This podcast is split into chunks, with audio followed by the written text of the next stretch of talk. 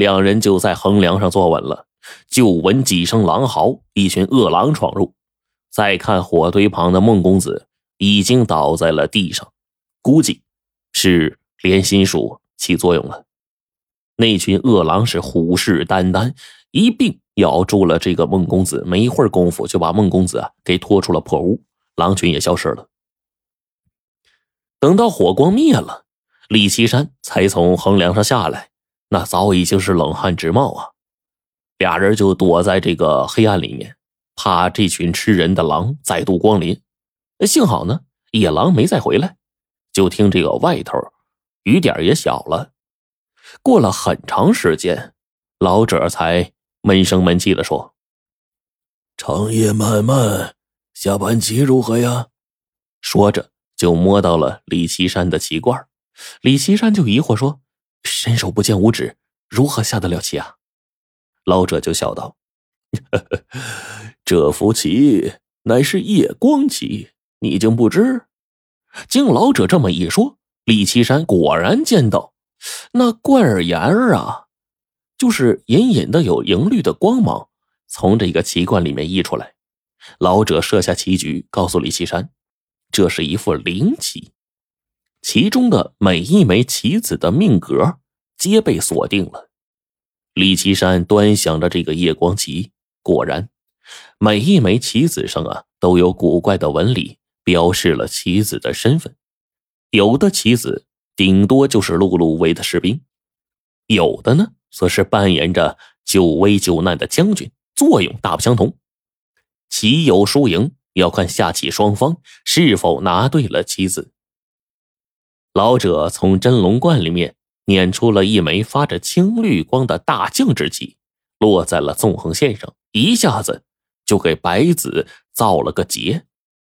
李岐山慧眼识珠，也挑出了一个将军，但是他不知道要下在何处。正当他手执白旗的手靠近棋盘的时候，那枚大将之旗竟然兀自的引着他的手，把棋子落在了一个地方。这李岐山一看，妙哉呀！这一落棋断了自家后路，但是却让整盘白棋都活泛了。两个人又下了一个时辰，关键时候，李岐山总是能够擦亮双眼，不放过棋罐里突然出现的大将之棋。这个时候，老者却摇头说：“你手上的大将之棋都被你用光了，可叹呐！”李岐山一掏棋罐。只剩下了卒子棋了，那就只能靠智慧了。在这副灵棋面前，人的智慧却失去了灵性，被老者步步紧逼，李岐山只得面临兵败如山倒的局势。老者捻着一枚棋子，迟迟没有落下，并且自言自语的说：“其实啊，刚刚你看到的那个被狼砍尽之人，只是孟公子的。”虚可妄念，是你在暗夜将他引出来的。这副灵棋乃是孟公子平生所持，他为图奇迹大进，闭门造车，用止血养气，以致走火入魔。后来跟人赌棋，竟忘了他会用棋，以致输掉了赌局。孟家呀。才败落的。这孟公子从小就被指腹为婚，对方是一个古董商的女儿，叫做商雪。孟公子死后啊，这副棋就传到了商雪手上。那至于为什么到了你手上，则是因为你长得像孟公子。看来呀，商家千金还忘不了旧情啊，而老妇。只是这真龙奇罐中的一枚棋子。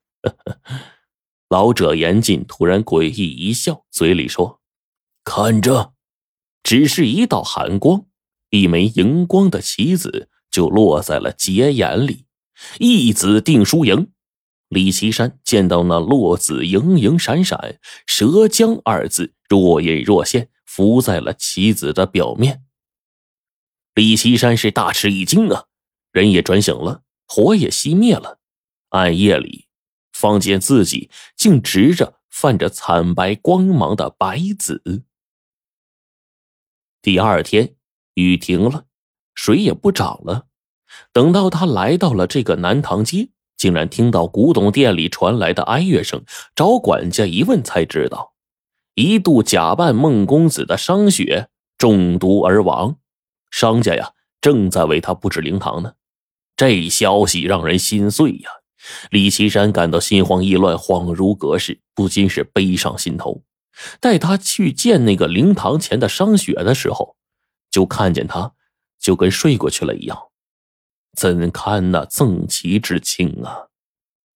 商老爷就悲痛的说：“小女。”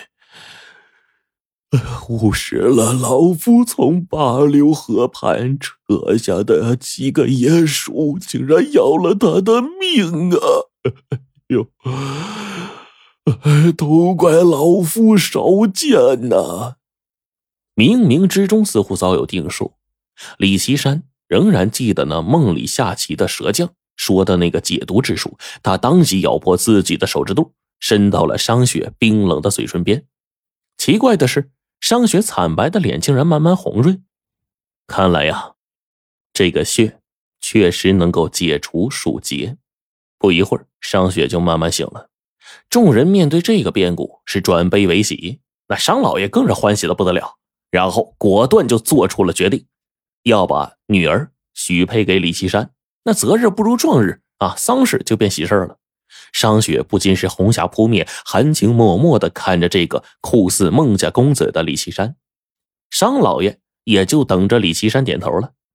哪知道啊，李岐山却是拿出了那副真龙旗，要和商雪再下一局。如果商雪赢了李岐山，他自然就应下了这桩姻缘；如果不然的话，他可不敢趁人之危。大堂之上，两个人对垒而坐，棋到中末。李岐山就捏起了一枚棋子，猛然见到那棋子上若有若无的“将”字，不禁迟疑停顿了。望着眼前这个娇羞可人的小姐，与松香亭的男儿装假扮的孟家公子，真是判若两人。最终，他放下了那枚将棋，拈起了一枚卒棋。那卒棋兀自引着李岐山，把他落到了该落之处。商雪惊疑李岐山下了这一子烂棋，遂乘胜追杀，终于赢了李岐山一局。李岐山见商雪莞尔一笑，商家早已挂起了喜庆的大红灯笼，就等着这对新人呢完婚了。